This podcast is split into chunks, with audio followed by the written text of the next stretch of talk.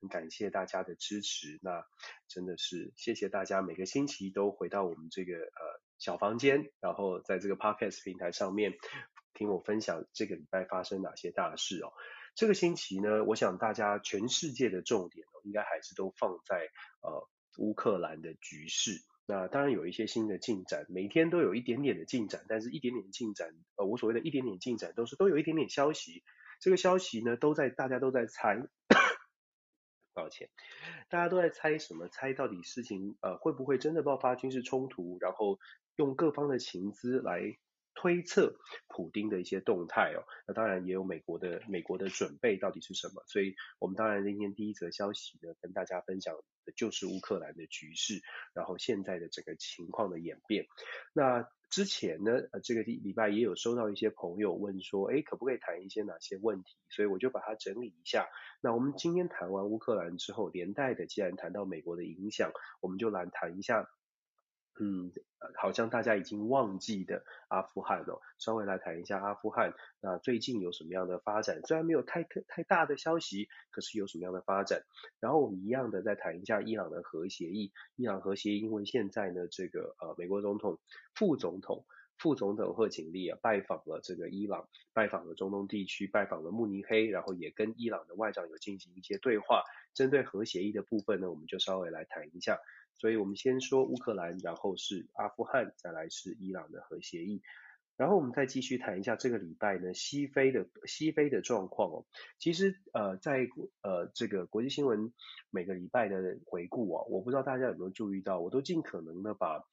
一些比较大家可能觉得诶可能。平常新闻媒体没有特别关注的地方拉进来讲，像是非洲，为什么我会这样说呢？其实我一直都说，在我们现在在全球化的时代，你很难就是只针对一个小的事件。如果你只看小的事件，你做出来的解释，你可以做一个点点的，或者甚至你可能拉一条线出来。可是，在全球化的时代，我们可能要看一个面。那所以，为什么我会说，我们从乌克兰谈谈阿富汗，然后谈伊朗，然后谈西非，西非的国家最近最近这一段时间哦，从大概阿富汗撤军之后，呃，你会发现整个全球的局势有很大的变化。那西非非洲的地区也是这样，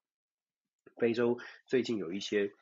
不是很民主的，不要说不是很民主，根本就是一些呃军事的强人哦。为什么他可以顺利的呃就任总统啊？为什么他好像好像得到的支持还蛮高的？这很特别。对于我们在民主所谓的民主世界去观察，会觉得非洲人怎么会这样呢？非洲在在到底在想什么？那然后我们再来谈一下呃 谈一下美国自己的状况哦，包括加拿大。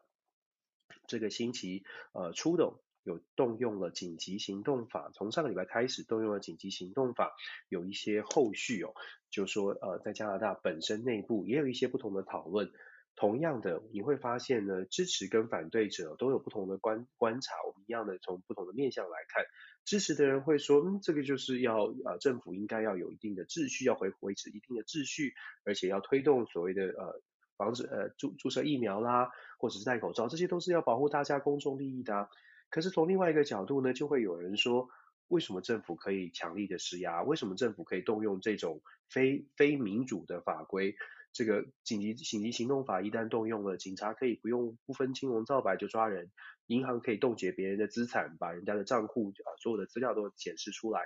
这是不是违反了人权？这是非常高度争议的一个法规，但是拿出来使用了，真实人物真的要走到这一步吗？其实是有不同的立场、不同的意见的。可是我们通有的时候呢，我们在看国际新闻的时候，可能在透过我们的资讯管道，也许只看到一个部分，所以可以跟大家来分享哦。那好，那我们原则上，然后韩国稍微带一下我们韩国的选举，三月九号其实距离已经很近了，可是还是很焦灼，所以我们大概今天谈这些事情。欢迎大家跟我们一起来聊聊聊一聊。好了，我们先来谈乌克兰吧。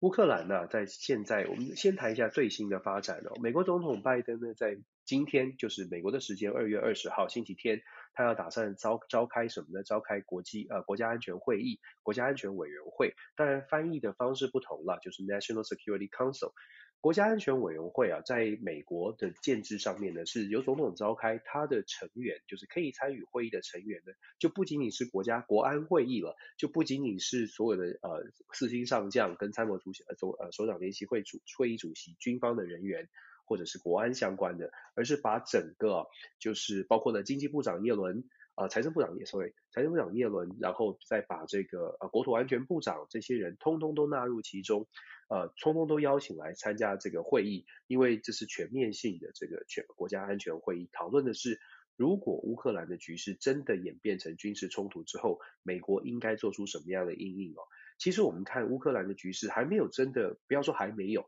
应该是说没有发生军事战争的，还没有发生军事冲突。大家如果关注美国的股市，包括美国全世界的这个金融市场的震荡呢，就会发现过去这一个星期，事实上它的震荡幅度是非常惊人的。如果呃到昨天为止啊，事实上你可以我们可以看到这一两个礼拜下跌的幅度是很可怕的，五六百点以上哦。为什么会有这样的状况？我们都一直讲说，其实政治跟经济你很难把它分开来处理，呃，很难把它分开来看。就算这个国家可能产业发展得很好，可是经济的局势动荡，其实影响是很大的。那当然，战争就会给大家一个预期的心理，所谓的预期心，当然是预期的负面的心理。一旦战争发生了，大宗的原物料，尤其是从俄罗斯跟俄罗斯相关的，首当其冲的就是能源，再来是大宗的原物料，譬如说俄罗斯其实出产了非常多的小麦跟一些农产品，这些原物料都会受到都会受到冲击。那跟俄罗斯相关的产品会受到冲击，俄罗斯周边的可能会牵涉到战争的这些国家也可能会受到冲击，包括了生产，包括了这个运输都会有影响。所以这种预期心理啊，在战争还没有发生的时候，其实就已经在市场上发酵。这是为什么美国的这个股市或者全球的股市，其实受到的冲击，在现在就已经出现了。我们不知道后续会不会有更大的影响，但是呢，至少很很显然的，为什么大家会说希望和平，希望和平？很大一部分原因就是因为，呃，政治跟军呃经济啊，其实尤其你看这个军事的冲突，你很难不去影响到经济。虽然呢，虽然说我们如果从回顾历史哦，你可以看到在历史上面，一九四一年呃美国美国进入呃这个珍珠港事变，抱歉，美国珍珠港事变呢，美股是受呃这个影响是呃很很深很很沉重的打击，那影响也比较深远。回顾过去的这一百年的话呢，你可以你会看这个股市的发展，我们就针对股市来说，过去这一百年看起来。虽然每一次军事战争呢，啊、都有一些冲击，但是长期来说啦，大概过大概这个冲击的时间，平均来说大概在二十天左右。也就是说，这个军事冲突对于经济，对至少对于金融市场的波动，大概是二十天左右的周期。这是不是这代表什么意思？这不是代表大家告诉大家说，哦，不用担心，反正二十天之后股市就会回弹了。而是告诉大家说，这个呃预期的心态，或者对于战争跟经济的影响，它是很显著，而且明一一定会发生的。只是说呃，只要当，只是说还是有一定的基基础存在了，也也不见得，我不知道是算是算算不算是给大家一点点的信心哦。总而言之呢，现在的乌克兰局势哦，就像我们说的，其实它已经。方方面面的冲击到整整个世界，不管你怎么看，不管你站在哪一边，你是认为说，呃，乌克兰应该要应该要赶快签订和平协议，还是你认为乌克兰应该要是呃坚坚定的捍卫自己的国家主权？现在的新的发展呢，这个我刚刚说了，美国的总统这个礼拜今天要召开国家安全会议商讨对策。乌克兰这边呢，乌克兰昨天呃跟美国的副总统贺锦丽进行了会谈，前天跟副总副总统贺锦丽进行了会谈。如果大家去看呃泽文斯基跟呃贺锦丽在慕尼黑的这一段会会会议后的谈话哦，你会大基本上呃媒体的解读都是说泽文斯基表达了他的挫折感，怎么样的挫折感呢？他直接的就讲说，如果你一直告诉我呃如果你一直告诉我这个战争一定会发生，就在过接下来几天就会马上发生的话。那你到底做了什么？所以他的这个记者会后的这一段话呢，他被英文翻译是这样的，就是 You all tell tell me that the war will start 100% in the next few days. Then what are you doing now? What are you waiting for? 啊，基本上他是说，西方民主国家、NATO、北约组织还是美国，你们现在在等什么呢？你们在等待乌克兰被攻击了，你们才要做行动吗？那贺锦丽的回应呢？贺锦丽的回应是说，放心，如果乌克兰进一步被入侵的话，美国跟所有的盟友一定会对俄罗斯采取史上最严格的经济制裁。我不知道大家听的这个交这个这样的一个互动哦，你觉得这两个话是有交集的吗？你觉得这两个话是有有相互回应的吗？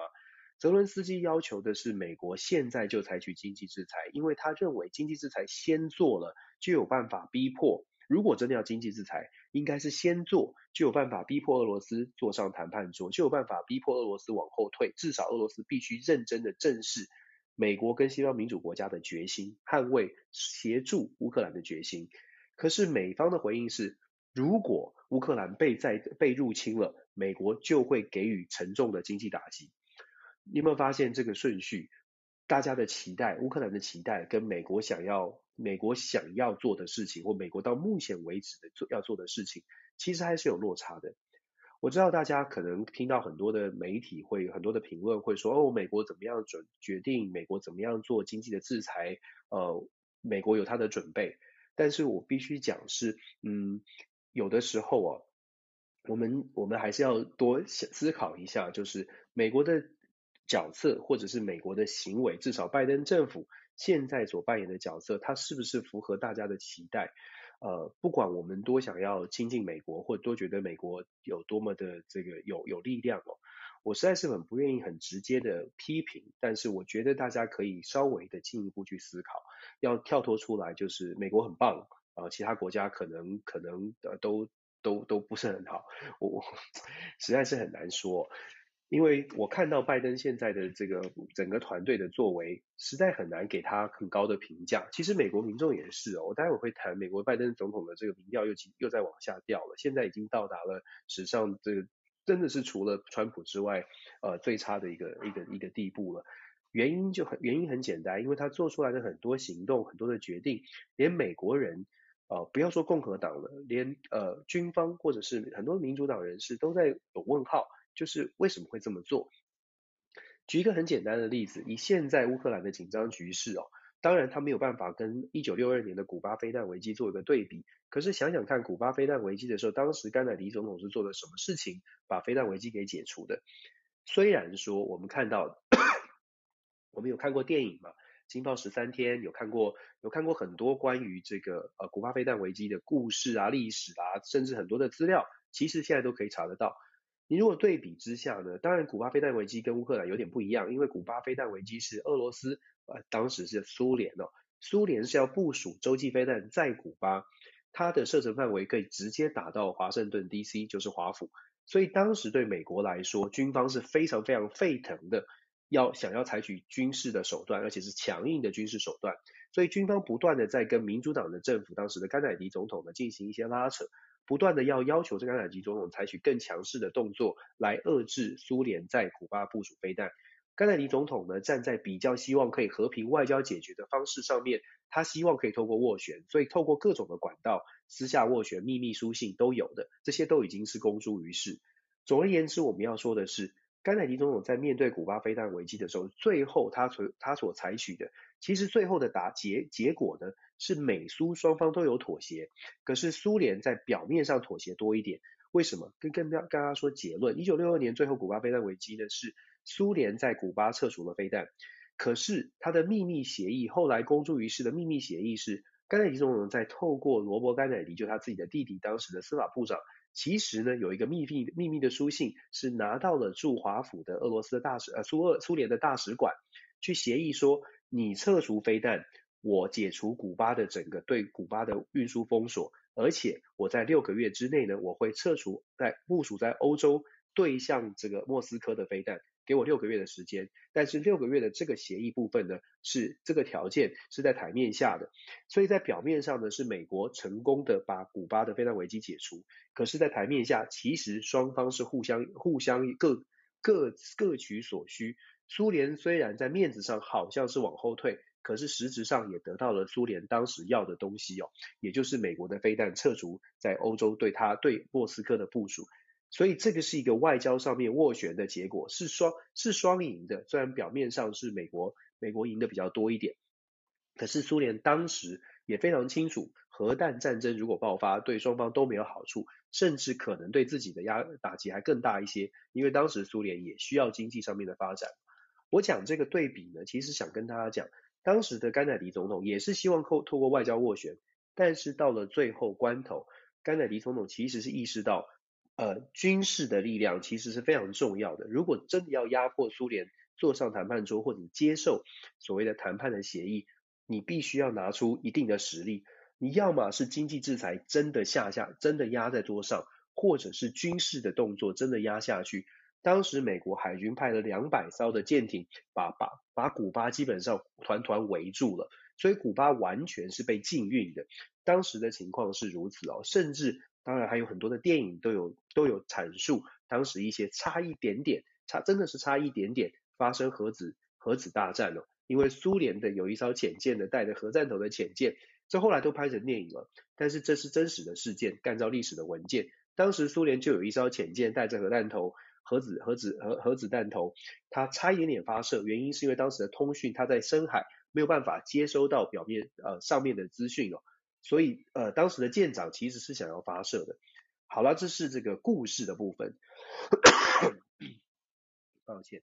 但是我们想要强调的是什么呢？强调如果你看呃美国的甘乃迪总统如何来处理古巴的飞弹危机。再来看现在面对乌克兰的争议，我们刚刚讲了为什么泽文斯基会觉得很很 frustrated，会觉得很挫折，因为西方民主国家、北约组织、美国讲了非常非常多，你一定会接受到最严重的经济制裁，如果你入侵的，如果如果你入侵的话，乌克兰的泽文斯基会说，你们都在等待他入侵，好像我们一定得被打了，你们才要来救。这个对泽文斯基来说是很大的压力，也是很不能接受的。你可以理解为什么他很挫折。然后我们刚刚讲了，不同的领导人哦，不同的主呃这个美国总统，真的他的做法是不太一样的。拜登到目前为止仍然坚持就是外交外交外交，然后等到真的对方出手了，我们才来才才来采取这个制裁的行动。那我刚刚讲了，一九六二年的古巴飞弹危机。如果全靠外交的话呢，苏联其实是不会往后退的。关键在于美国真的军军事上面采取了行动，完全把古巴呃封锁，然后再加上给了非常重的，在秘密书信当中就下了非常重的话，就是这是双管齐下的，外交也下重话，然后在行动上也真的采取行动。不过我们要说，如果真的对比起来，因为毕竟古巴飞弹危机是美国本土受到威胁。所以美国的这个政治人物呢，就算他想要纯粹采取外交行动，军方的压力，军方会说，这是我们国家直接飞弹就要命中 DC 了，你不能不采取军事行动。所以在采取军事行动上，从美国的角度，有没有跟自己本土有直接的威胁，其实也会影响到美国行动的这个强强弱的程度。那现在的乌克兰，感觉起来，美国的态度就是，我们警告，我们警告。但是如果要美国采取行动，我们要静观其变哦。那这这个全全然，我必须说，这个全然是政治领袖、政治人物自己的决定哦，自己的决定。我们能说的，或者是民众的反应，民众觉得，哎，是不是太弱了？只只我们只能说，呃，拜登总统跟他的团队，他现在的盘算，这样是对美国最有利的。那我们就回到俄俄罗斯，呃，跟乌克兰这边哦。俄罗斯的普京到底在盘算什么呢？很多人都在说，呃，都在猜测他的盘算是什么。现在我们从资讯上面看到的是，本来呢，俄罗斯在呃白俄罗斯的这个演习，预计是在这个礼拜要结束的，就是今天二月二十号，预计的这个礼拜要结束的。但是俄罗斯呢下了一个最新的决定哦，在白俄白俄罗斯的演习之后呢，有多达三万名的俄罗斯的部队会直接留在白俄罗斯。留在白俄罗斯靠近乌克兰这边，也就是说，他的军事部署不会因为演演习结束，这个俄罗斯的大军就开拔回到俄罗斯，还会在白俄罗斯待一阵子，等于是在白俄罗斯这边，从白俄罗斯的位置，如果真的需要发动攻击的话，是从白俄罗斯这边可以攻击乌克兰，可以入侵乌克兰，这样子这样的一个讯号留留在白俄罗斯这个讯号。又是一个呃更进一步的负面的讯号。所谓的负面是，哎，可能军事冲突又要开始了。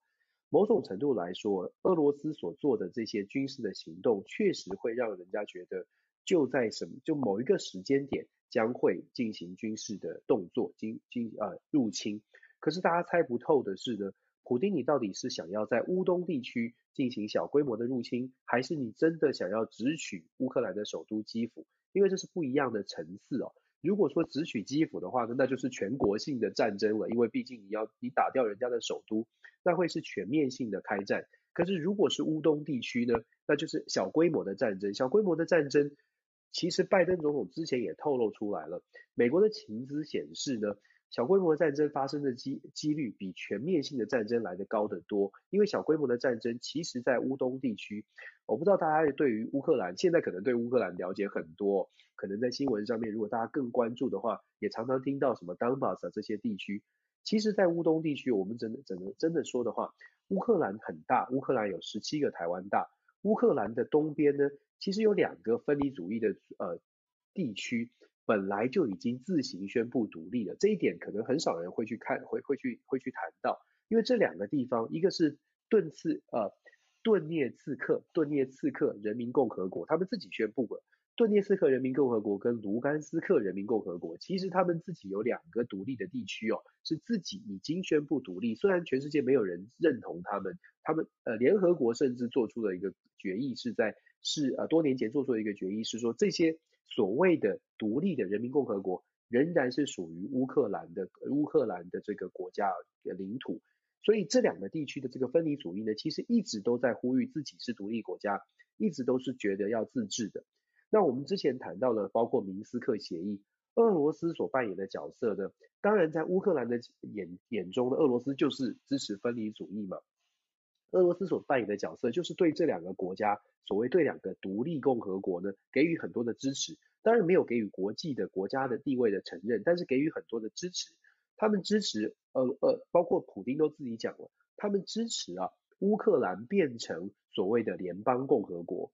所谓的联邦共和国就是呃邦，甚至是邦联哦，就是让这些国家呢都是独立的，都是独立的国家，但是他们都在乌克兰的邦联之下。那俄罗斯做这样的动作，当然他是支持这个亲俄的政权，他希望说，哎，最好乌克兰的越来，乌克兰现在至少乌东的地区的这些呃这些小的独立共和国分离主义者，他们亲亲俄罗斯会继续的亲俄罗斯，然后把乌克兰的宪政体制改成邦联的话呢，这两个邦，这两个独立的共和国在邦联里面就可以发挥钳制乌克兰，不要让乌克兰加入北约的关键的力量。所以俄罗斯一直都是对这两个分离主义的团体、分离分离主义的地区呢，给予很多的支持啊。那原则上我们看到的这个概念是这样。所以我们在看所谓的乌东地区为什么会有这么多的多的冲突，是因为这两个所谓的独立的人民共和国早就自己宣布独立的共和国呢，他们一直以来都跟乌克兰的政府军呢是有冲突的，一直以来哦，尤其是从二零一四年在呃俄罗这个克里米亚的事件之后，其实这两个这两个地区在明斯克协议之后跟乌克兰之间的政府军虽然有停火协议，可是在这两个独立共和国，我们也看到媒体了。这几年死伤的人数其实超过了一万三千人。换句话说，军事的冲突其实是始终不断的。这两天为什么说特别的紧张呢？有实际的数据，根据统计呢，现在在卢甘斯克共和国啊，这呃所以呃这礼拜五，光是礼拜五哦，就好像是这个礼拜的统计吧，就有九百七十五件违反当时明斯克协议的停火协议的事件，违违规的事件。所谓的违规，就是双方有互相射击，双方有开炮。我们也看到新闻，大家朋友可能看关注新闻，有一些国际新闻把呃前两天乌克兰政府军，至少俄罗斯媒体报告说，乌克兰政府军呢有用迫击炮攻击了乌东这两个地区的这个呃幼儿园啦，或者是有一些学校，然后有老老师脑震荡等等的消息都有出现。那实际的数据呢，就像我说的。卢甘斯克共和国统计是九百七十五件的违反明斯克协议停火协议的事件。那在顿涅茨克，也就是 Donbas 这个地区呢，有总共有五百九十一件。这些数字真的很惊人哦！你要想想看，如果是短期之内发生这么多九百七十五件，就算我们就说零星的，就说呃，如果说射开枪射击就算一件的话，这样还是蛮惊人的，因为九百九百多件，这个数字是远远超过前呃之前。就是在情军事紧紧张的局势发生之前，远远超过的，可能以前这一个礼拜大概几十件，现在突然的这个冲突事件是飙升。因为这些种种情资，就让大家觉得军事冲突真的快要发生了。那很多的西方媒体呢，也真的深入到乌克兰去报道了，在基辅的生活跟在跟在乌东的生活。乌东呢，嗯，如果大家有机会看多看这个国际媒体，你会发现在在地的报道，乌东地区现在真的因为在常年的这个军事的纷争，真的是挺残破的。至少我们在新闻媒体上面看到的画面是这样。我也很期待有更多的媒体可以呃把真实的情况揭露出来。那在基辅呢，生活感觉还是还是如常的。但是，但是基辅的人民也开始做出各种的准备啊，开始有媒体做出的报道是说，基辅的人民，包括年轻世代或者是一般的上班族，开始有人呢利用周末的时间去练习射击啦，练习这个做一些军事相关的准备，甚至也有人开始上一些紧急救护的课程。如果战争发生了，应该怎么做？有点像是全民全民防卫、全民防卫动员的这种感觉，在基辅这个气氛也越来越深，越来越浓哦。我们刚刚一开始就说了，其实乌克兰这个事件对于国际金融的打击是很大的，那更不用说对于乌克兰了。从去年十一月乌东地区开始这个冲突情况升高的时候呢，平均哦，从从去年十一月到现在这几个月，平均每个月根据统计，平均每个月呢，乌克兰的经济是受到大概两两二十亿美元的损失。到目前为止，从去年十一月到目前，已经累计大概在一百多亿美元以上。就是对于乌克兰的经济的冲击，这一点呢，也是为什么泽伦斯基到目前为止都一直在讲说乌克兰需要和平，乌克兰希望可以跟俄罗斯达成某种的协议，虽然他没有办法直接的去答应呃俄罗斯的要求，说我们都不加入北约，但是泽伦斯基一直在试图着把和平这件事情做到，因为对乌克兰来说，还是回归到人民的生活。泽伦斯基要扮演的角色，既然是政府啊，他要扮演的角色就是怎么样让人民过好的生活嘛，怎么样可以把局局势稳定下来。目前的泽伦斯基蛮蛮头大的，就是想要 想要稳定局势，但是国际的声势呢，国际的舆论都告诉乌克兰说战争即将发生。想想看，如果你是泽伦斯基，我常常说国际政治有的时候呢，我们换位思考一下。自己，我们当然不是政治人物，可是我们可以试图的去理解，因为基本上领导人也是人哦，他们不是神，他们也是一般的，就像我们的一般人。你换位思考，你想想看，泽伦斯基，你是泽伦斯基，你希望乌克兰是稳定下来的，经济不能乱，民心不能散，这样的情况之下，你告诉乌克兰人民的，你必须要告诉乌克兰人民什么？情势在掌握之中。乌克兰的军队有做好准备，大家不要慌乱。一旦国家慌乱，那很多事情就更难解决了。好了，那在外交上面呢，你当然希望更多的西方盟盟友给予支持，可是在此同时，你又不希望，因为在资讯是开放的情况之下，你又不希望你在国内讲说我们要稳定下来，我们不要慌乱，我们不要紧张，现在的局势还没有到马上要开战，可是你又看到，当你的民众啊。打开网络看 CNN，看福斯电视台，看到这些 NBC，看到拜登总统说两天之内开战，你想想看泽伦斯基该怎么应对，你就不难理解为什么泽伦斯基在见到贺锦丽的时候会说，你们在等什么？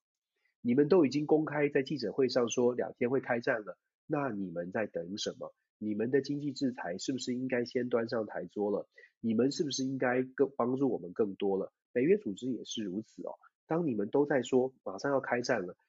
你们这些讯息让我的人民知道，让乌克兰人民知道，请问我该怎么做？我我如果告诉乌克兰人民说不会不会不会不会有战争，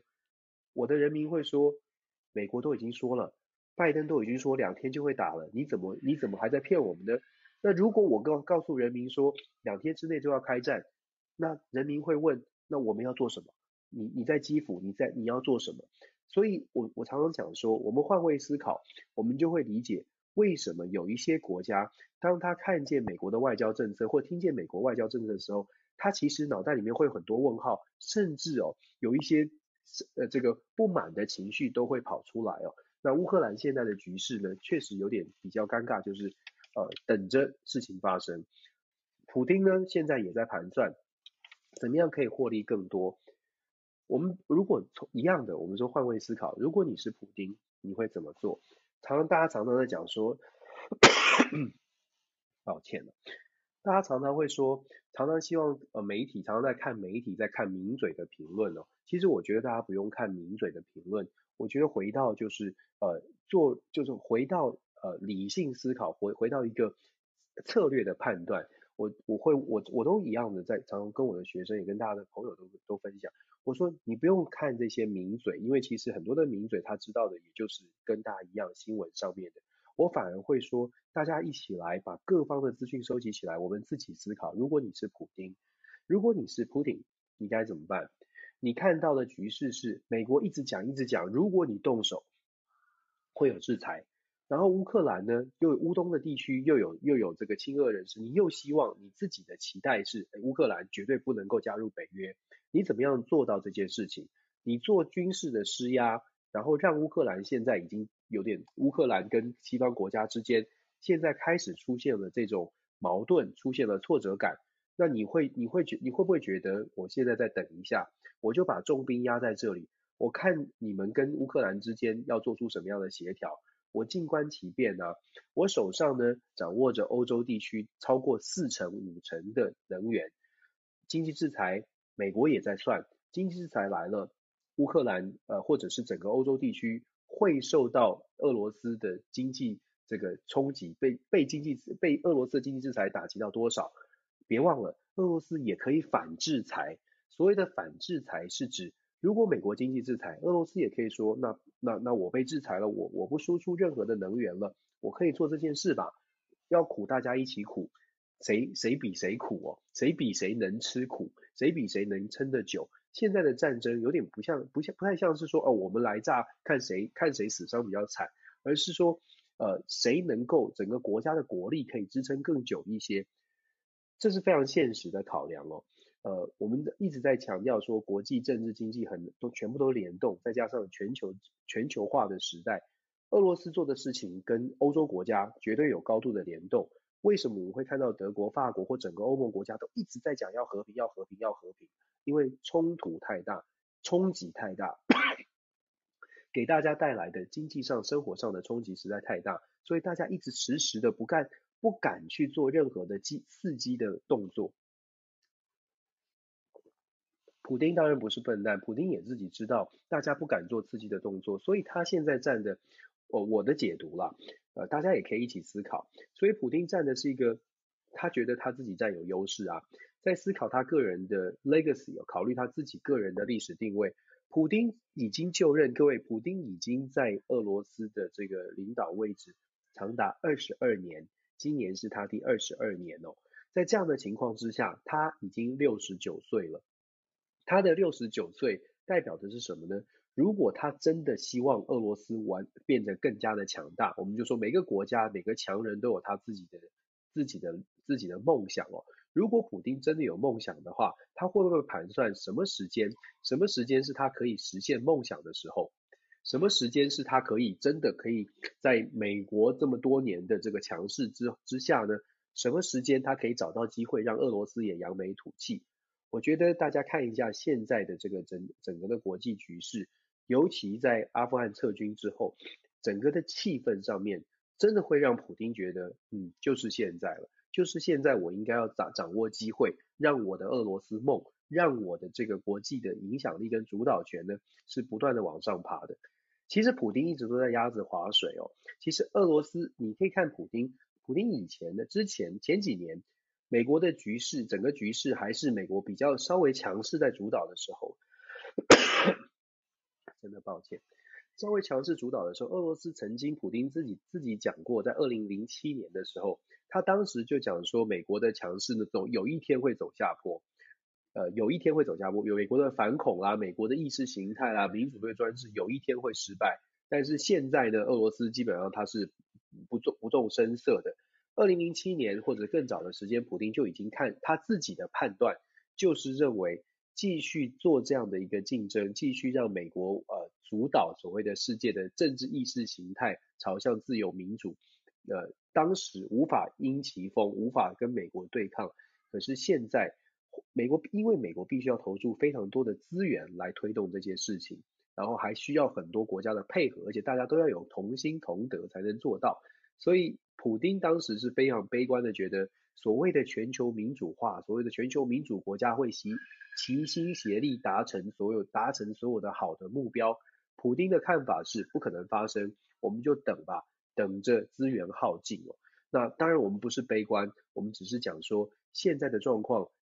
我我自己会觉得，我的判断是，普丁现在呢就在等等等待的多年的呃这个机会，现在他觉得属于他这一边，所以他在乌克兰的事件上面呢，没有道理轻易的退出，退没有道理轻易的退让。如果没有得到他所要的这个局势，如果再加上拜登总统如果没有采取更强势的作为，普丁就更没有道理会自己说哦，我我们算了算了算了，好了。呃，我我我觉得我已经我已经够了，我已经让大家知道我俄罗斯的强大了，战斗民族的雄雄壮威武了。我我想我想不会这么容易就往后退哦。所以从这个角度呢，大家可以一起来思考，为什么我们说呃俄罗斯现在，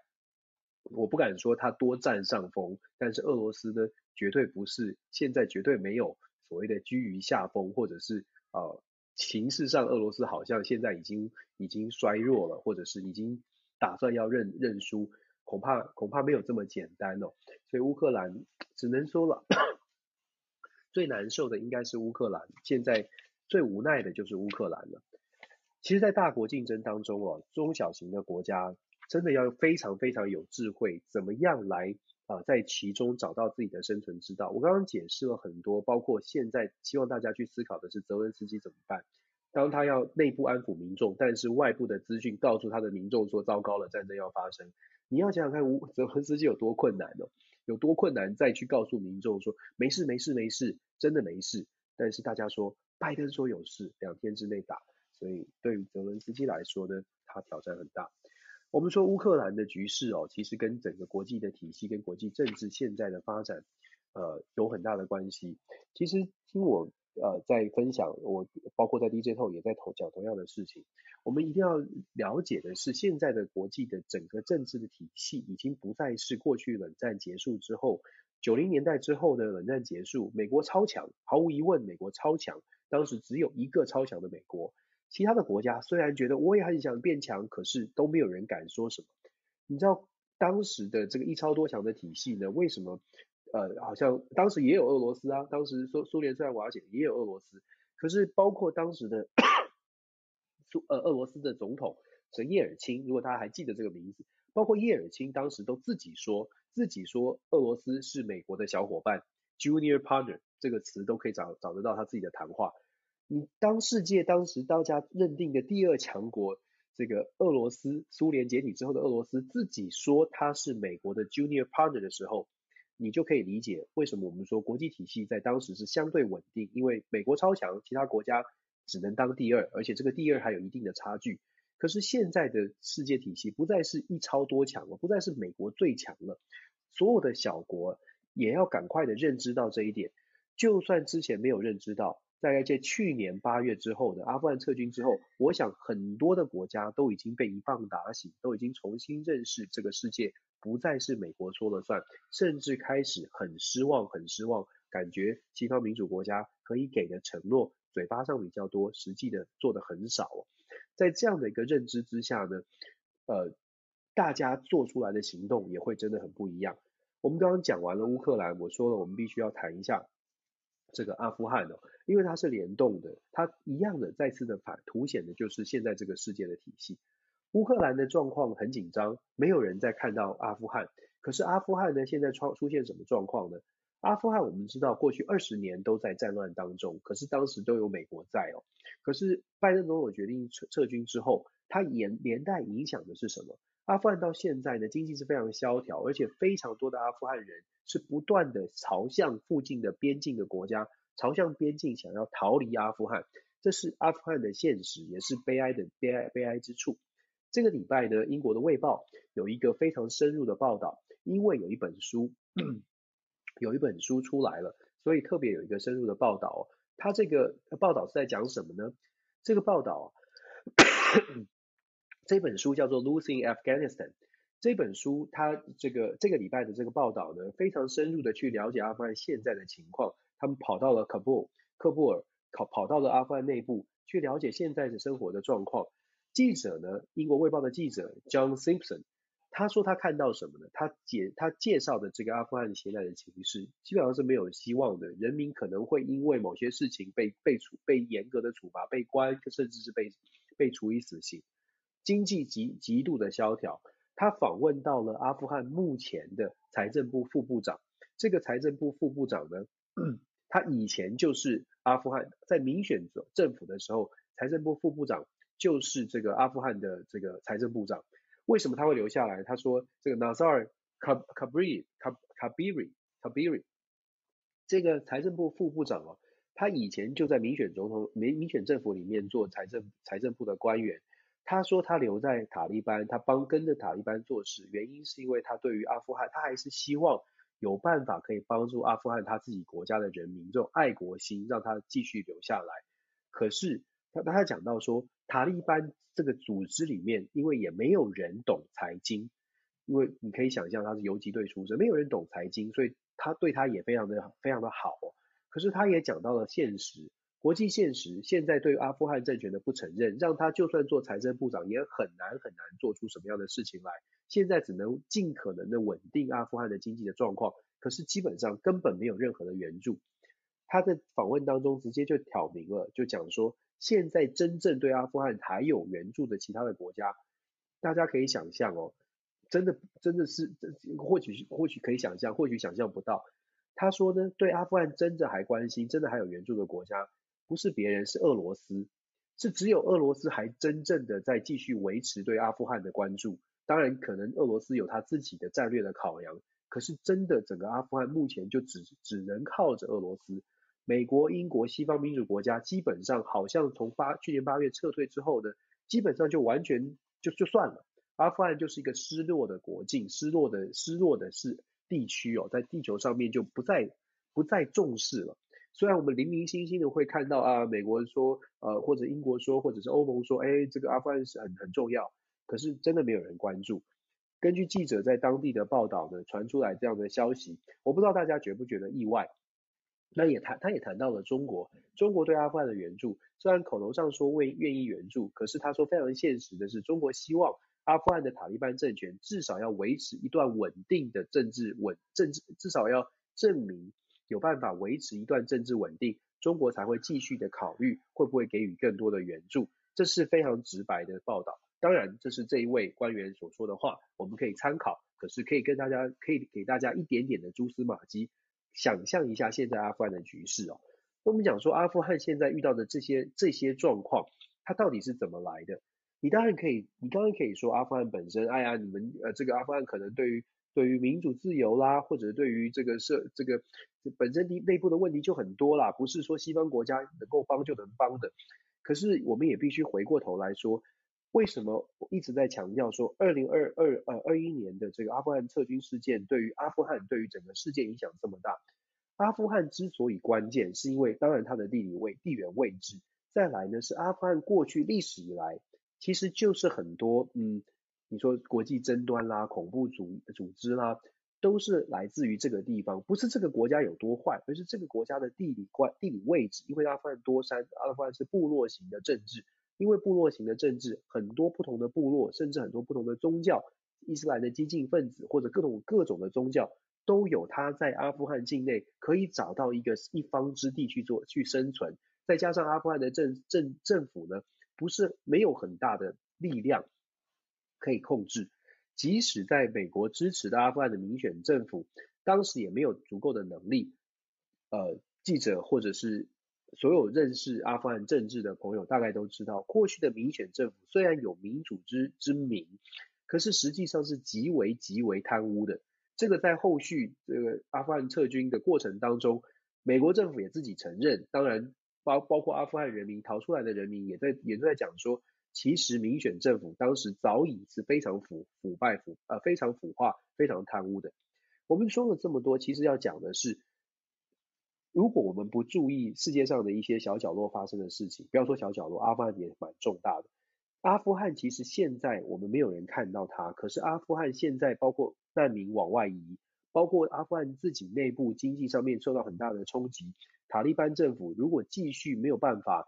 好好的维持啊阿富汗的经济稳定。事实上，他能做的事情，可以想象他能做的事情，就是继续走所谓的恐怖主义路线哦，继续变成更加激化的。没有人理我，我必须要被你被你看见。我们看到同样的策略发生在现在的北韩，一样的，没有人理我，我发射飞弹，你都不理我，你觉得我不重要，你觉得我不敢，是不是？那我来做给你看。其实阿富汗基本上现在虽然没有人理会他，可是他就是一个隐忧之处啊。那我们还是要回到说，一超多强的体系里面呢，过去可能大家觉得美国拍板就说就说了算，美国拍拍桌就大家就立正。可是现在因为进入到多极体系，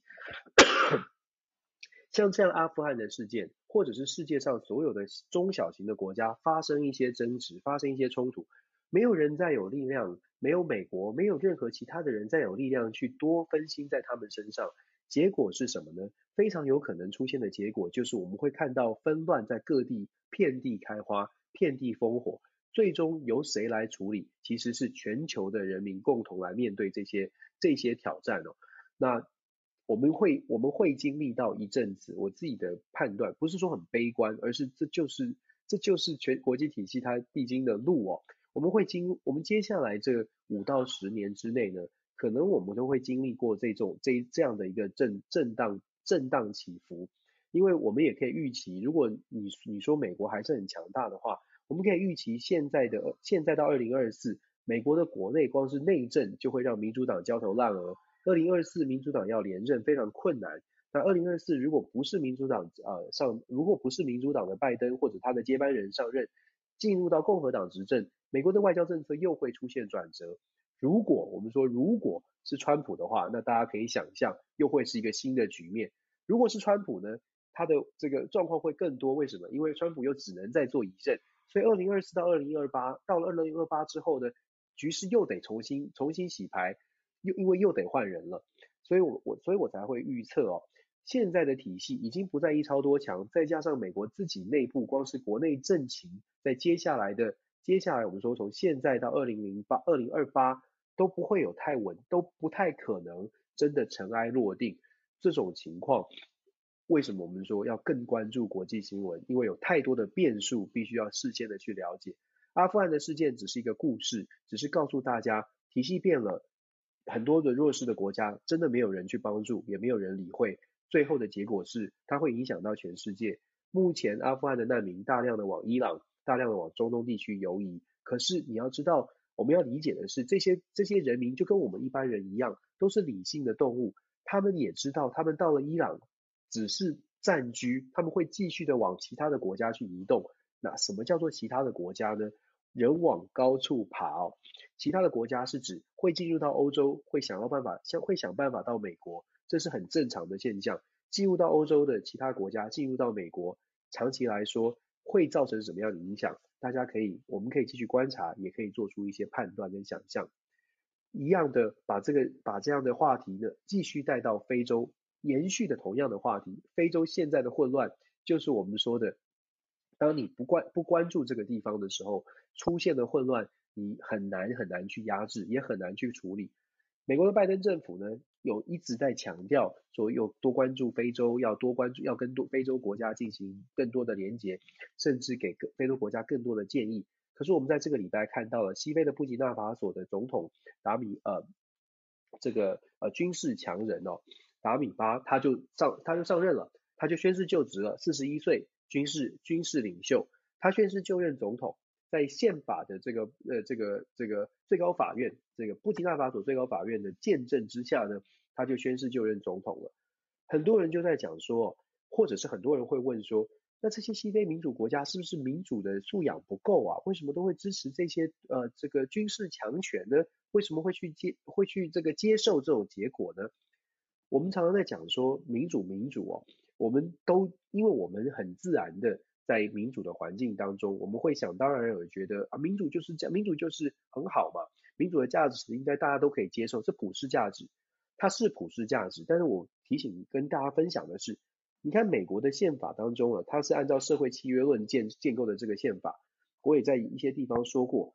社会契约论里面讲到三三个重点是政府必须要提供人民的，你要有民主的政府可以，政府要答应人民保障人民三件事情，一个是 life，一个是 liberty，一个是 property，就是生命、自由跟财产。这些东西呢，是政府你应该要保护、保障人民的。好，我们在自由民主的国家，我们大家都觉得这毫无疑问啊，所以我们可以自由的追求所所谓的自由，不管是人权，不管是言论自由，这些都是受到保障的，因为政府应该要给给予这样的保障。那我们把镜头哦，比方说镜头，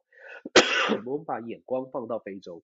非洲有没有非洲的民主国家有没有办法提供我们刚刚说的生命？财产跟自由能不能提供能不能提供这些保障？那这些保障这三件要素，这个政府要提供的三要素当中，孰重孰轻？哪一个是最重要的？我想大家非常清楚，如果没有生命，什么都别谈了。所以这三项要素当中，其实还是有一定的排序的。就说民主还是有一定的门槛，才有办法达到一定的程度哦。如果你没有办法保障人民的生生命自由，所谓的民主政府，它一定会遇到很大的冲击。当人民生命财产、生命都没有办法保护的时候，人民会说：“那我要你这政府做什么呢？”西非很明显就是遇到这个状况，布吉纳法索也好，马利也好，苏丹也罢，或者是差一点点被推翻的几内亚比索，都一样，都遇到的同样的状况是：民选的政府啊，我也很想要民主啊。为什么我我我我会会去？为什么非洲的人民会去接受一个军事强人呢？关键就在军事强人可以带给我生命的安全哦。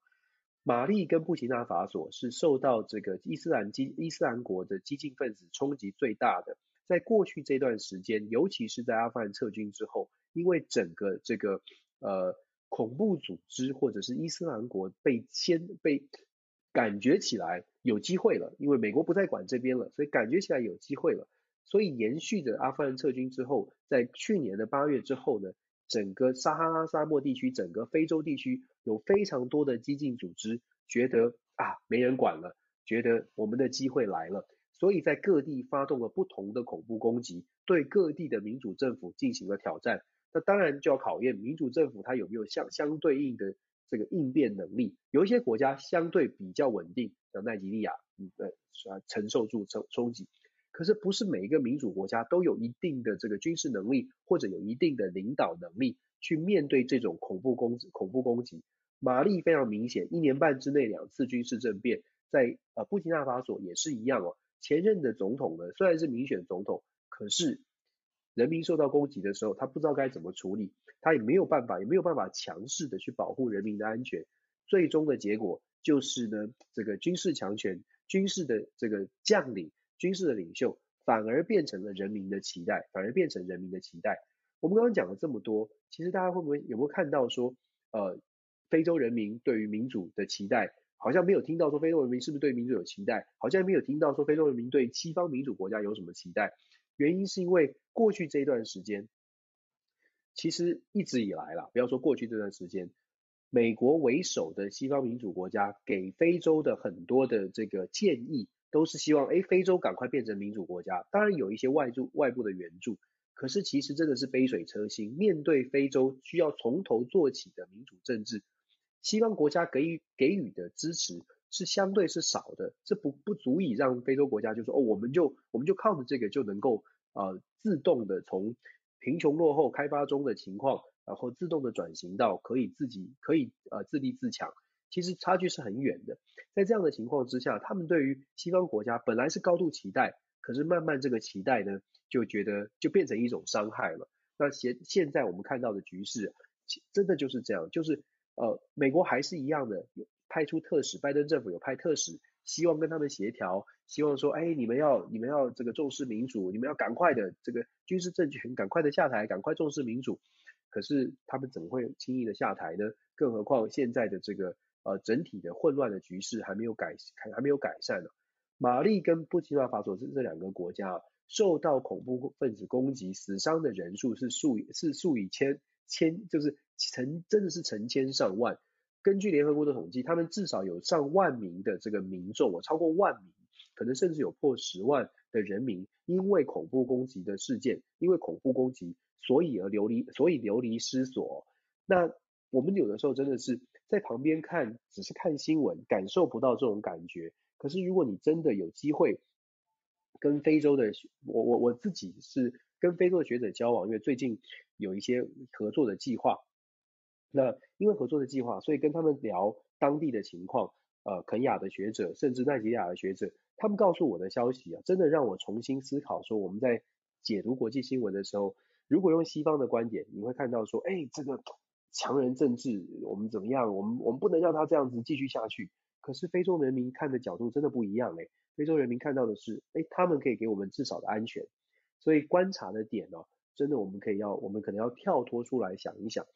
那在这边再补充哦。其实你说非洲人民想不想要民主自由呢？很有趣哦。世界价值调查就我们自己学学术圈在做的这个民意调查呢，也有针对非洲有一个 Afrobarometer，就是非洲民意调查，非洲民主化调查。非洲民主化调查其实有针对刚刚我们说的这些国家，通通都有想办法进行调查。调查的结果啊，大家呃应该会觉，我不知道大家觉不觉有有趣，但是呢，在非洲的所有的国家，大家都想要民主。不管你看到的，包括布基纳法索，或者是马利，或者是奈及利亚、肯亚，大家对于民主的期待都是非常高的。这告诉我们什么？这告诉我们说，不是呃非洲出现这种军事政变，然后人民会去支持，甚至觉得也许由军军方来执政并呃并没有什么不好。这不是因为他们对于民主的认识，或者他们不想要民主，而是他们没办法，而是他们没办法。所以我想跟大家分享的是。我们如果去真的是设身处地、换位思考，去想一想当地的处境，也许我们就不能够用，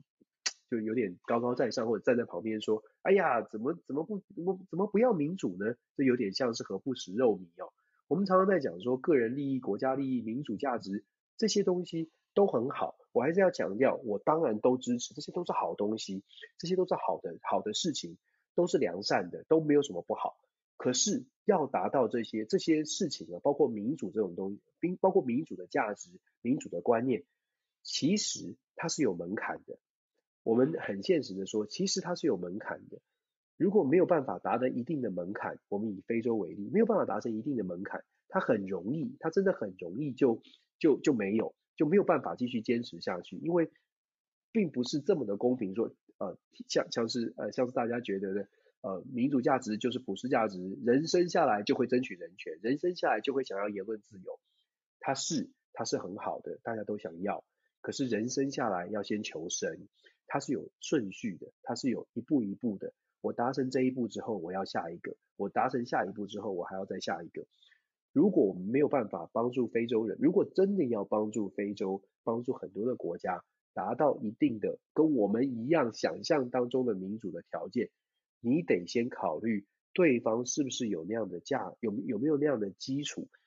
常常我们看到的是，当对方还没有那个基础的时候呢，我们就来批判或者在评价说，你为什么不做这件事情呢？我觉得我们可能要跳脱，呃，多想一想哦。其实这也是我在美国在在跟美国学生上课的时候常常在说的。因为如果就用美国中心论，包括包括我这个问题，非洲的这个问题，我问问问我的美国的大学生。美国大学生真的第一个时间的反应就是怎么会这样？怎么会是？怎么会是这个军人军人执政？他们不能接受。然后我就告诉他们这个故事，我告诉他们这个来龙去脉，他们就开始会去思考，嗯，好像好像有点道理，好像我们从小出生的时候我们就有言论自由了吼，好像我们从小出生的时候就民主就已经是这样。所以我说，我常跟美国学生说，因为我们生活在一个制度里面是已经什么都有了，大部分的情况是已经什么都有了，该有的民主。社会该有的东西你都有了，所以大部分的人呢都会觉得民主就是一个 given，就是已经是一个天赋的，就是天赋的民主。可是忘记了，其实很多的东西呢是前人很努力去建制的，前人甚至很努力用血汗拼搏回来的，拼搏回来的。现在你有的民主，现在你有的安全，可是大家觉得这是正常的，甚至把现在你看到的东西呢投射到其他的地方了，这个是。可能大家要一起来思考的。我们常常在讲说，国际要和平，要合作，可是合作的基础是你有没有真的想要去认识别人哦？想要认认识别人到底发生了什么事情？好了，很快的，我们讲一下加拿大。加拿大现在呢，呃，一样的，我们说在后疫情时代，其实我跟大家分享过很多次，后疫情时代啊，有些有些朋友在争问的是，哎，我们到底应该怎么跟疫情来相处？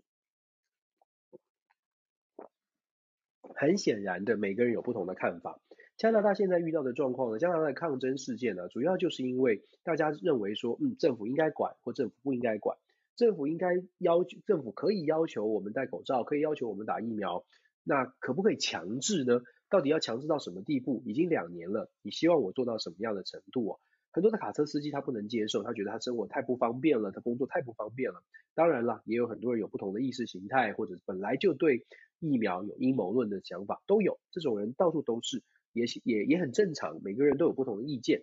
民主呢，就是如果你真的尊重民主，就是尊重不同的意见。加拿大遇到的这个状况呢，就是因为有不同的意见。那现在出头呢，这个抗争呢也蛮严重的，又阻碍了桥梁，阻碍了连外的道路，当然连美国的道路。让出头不得不出面来处理。可是如果我们回顾整个的抗议事件呢，其实为什么出头这次的这个做法呢？所谓的紧急紧急行受呃这个行政法 Emergency Act，为什么紧急行动法会受到很大的争议？甚至很多加拿大的政治人物都跳出来说，这个是火上浇油。关键的原因在于，出头在抗争刚开始的时候，觉得这个只是小众的，这个只是嗯一一时的。一时的一群人而已，想不到后来越烧越越这个越烧越烈，越演越烈，导致他必须要采取行动。可是采取行动的时候，就发现哦，其实规模已经很大了。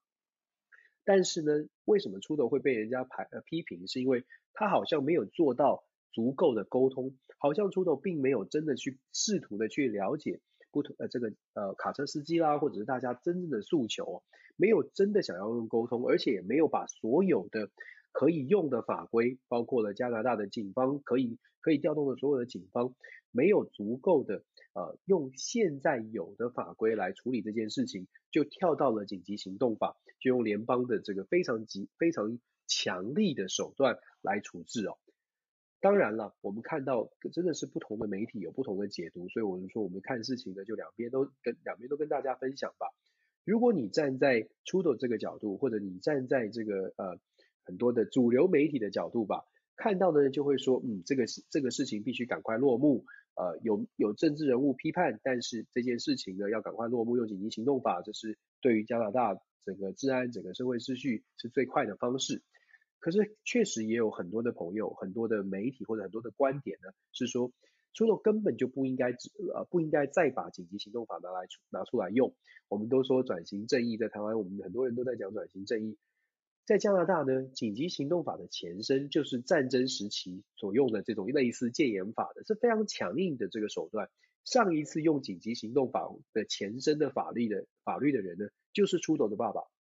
就是出头的爸爸。所以让大家更更加的去联想说，嗯，为什么？为什么是呃在还没有用完所有的法规，还没有进行全然的协调的时候，你就决定要处理这件事情？在加拿大呢，有部分啦，也有非常保守的人士哦，认为 Trudeau 呢，他基本上他的路路线就是非常非常的左派，就是因为左派，就是因为他是很左派，他有这种大政府的思维，所以当遇到事情的时候，他就希望政府有极大的权力在手，可以赶快的压制哦。这对对于加拿大来说，有真的是有很多保守派的意见呢，是非常非常非常反对这个紧急行动法的实行的的落实哦，所以在加拿大。出头的声望呢，也因为这件事情会受到一些打击哦。后续啊，我想，呃，他是刚刚去年才好不容易这个连任，就是选举赢了。可是这件事情，或者接下来在整个加拿大整个面对疫情的这个后续，我觉得他可能会受到一些政治上面的波动哦，可能会有一些挑战。接下来可以观可以观察一下加拿大的后续。最后很快的讲一下韩国。韩国的选举啊，现在还是一样的，非常的激，呃，真的是非常焦灼啦。当然，尹锡悦看起来呢，现在比较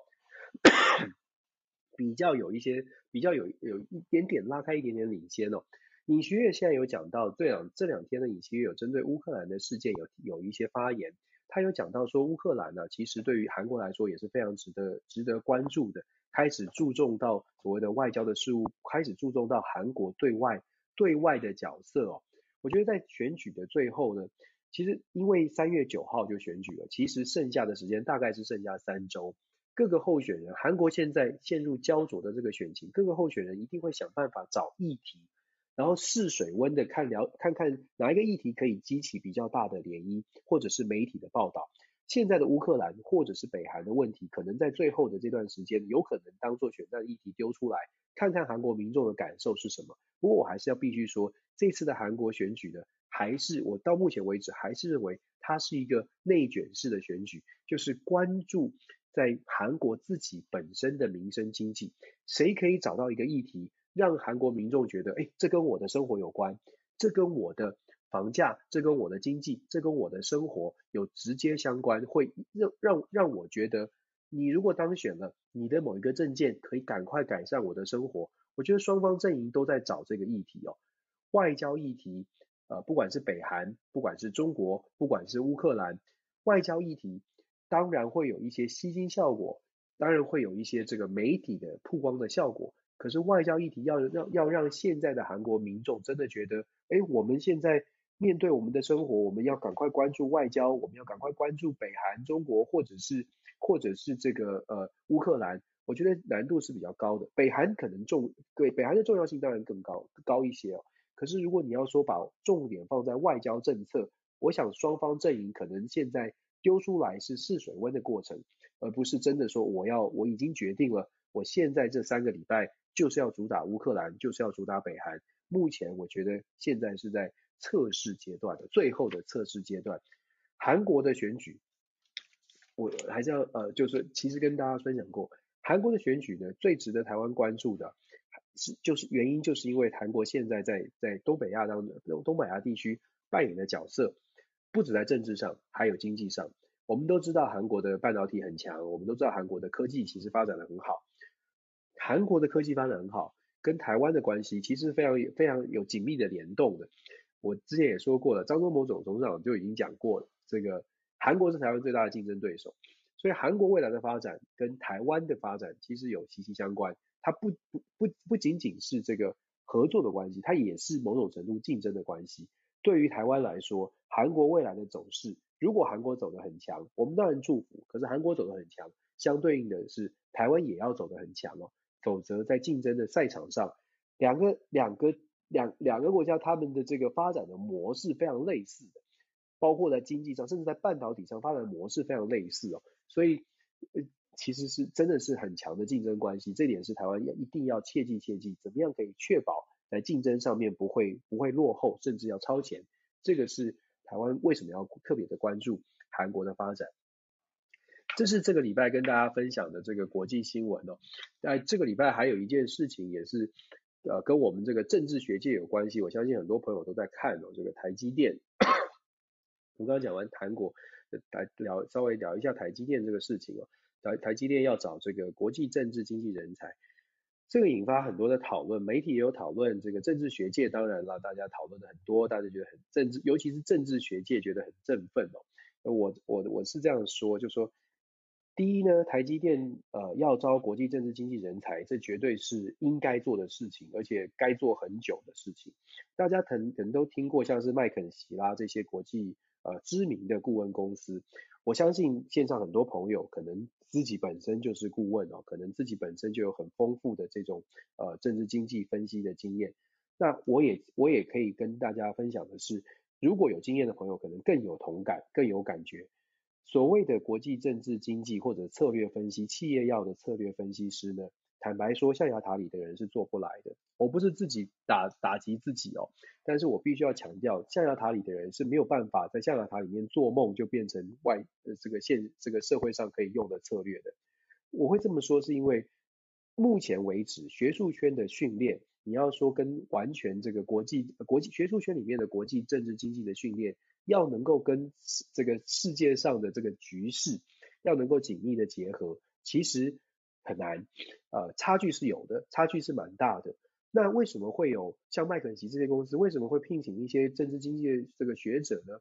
是有的，我们有非常多，包括我美国的同学哦，他们是有人进入到这样的领域，到到这样的策略的机构，可是呢，有很多的条件，包括包括呃。我的很多的同学，他们进入到这种政治经济的顾问的职位呢，是因为首先他们自己本身在进入博士班之前就已经有相关的工作经验，这是第一。我有很多的博士同学，他自己本身可能之前是国国防部的这个军军方退伍的，或者是本来是国会议员的助理的，呃，当然这跟这跟这跟台湾的整个教育文化也有关系。台湾是一直鼓励好学生继续读书，读读书，读学士，然后硕士，然后赶快出国念书。可是，在国外，我相信很多朋友都知道，在国外念博士这件事情是长从长计议，知道我自己要干嘛之后才会去念的。所以刚开始的起步呢，就有点不一样。一个是可能完全没有社会经验的学生学者，想走学者路线；一个呢是真的有实务经验。我我我知道我要干嘛了，我做了外交官，我觉得我在学养，我在基础的理论上，我想要知道更多，或者我想要学一下大数据分析，或者是网络安全的相关讯息，所以我来念博士。所以我说一开始呢，呃，这个政治经济博士这样的背景，它只是一个增加你的条件，而不是而不是说哦，你你念完了博士班，你就真的可以去做策略分析师。所以第一，我要强调的是，我觉得台积电这样的工作。要找的人恐怕不是单纯一个学术背景里面训练出来的人。象牙塔里的人如果觉得很兴奋，觉得哎呀，我们念政治学博士就很棒了。我反过来，我可能要说，如果你真的想要做这种策略分析的职务，而且也很不错，真的想要走上这条路呢，首先你可能要自己啊有一些社会的经验，自己清楚的知道呃这个这个工作跟象牙塔里的学术工作是有很大的差别的。单单就说，大家上网去看一些政策报告，跟上网去 download 学术文章，你看看他们，你看看两者的差距有多大，就知道啊，写学术文章的人呢，不见得能写政策报告。所以我必须要强调是，第一，这是有一个落差的。第二呢，我觉得台积电要找这样的政治人、政治经济人才很重要。当然，这又是我们可能自己在讲的，这个政治学学界自己在说。很重要，很重要的原因，其实就像我们刚刚在讲，呃，今天一直以来都在分析，为什么现在的国际局势、国际政治特别值得大家关注。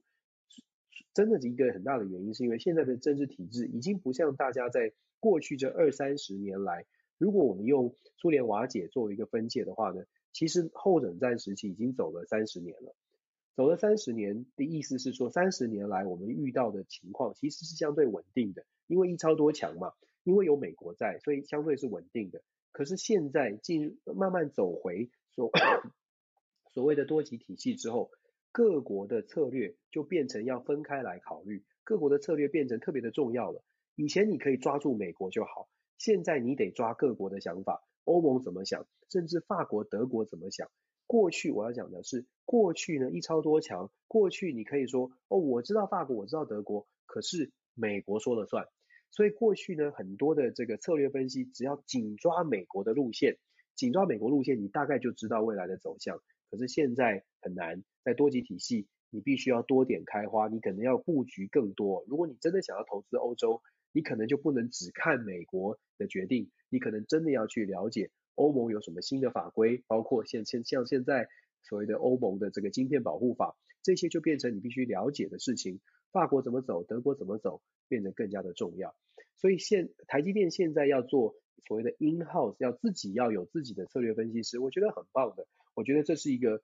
呃必要的必要的情况，因应的是整个国际体系的变局，而不是单单的我们只说哦，好像呃美国美国好像影响力变弱了，不是的，不是说只因为美国影响力变弱，所以我们就赶快赶快要要要要了解美国整个情势，而是因为体系整个体系正在转换哦。所以我觉得这个。嗯，这个新闻作作为最后跟大家分享的，那其实也是想想要强调，国际政治啊，真的很值得大家多多的关注。不管你在各行各业，全球化的时代，国际政治其实对于大家的工作的，干每一行业的工作，每一行业都有很直越来越直接的影响哦。如果大家可以多了解一下这现在这个世界发生什么事情，不只是了解，呃，最基础当然是了解了。我其实跟大家讲分享过。看国际政治新闻呢，呃，以前比较少人关注，现在很开心哦，很多人都在做 podcast，很多的平台都在谈国际政治，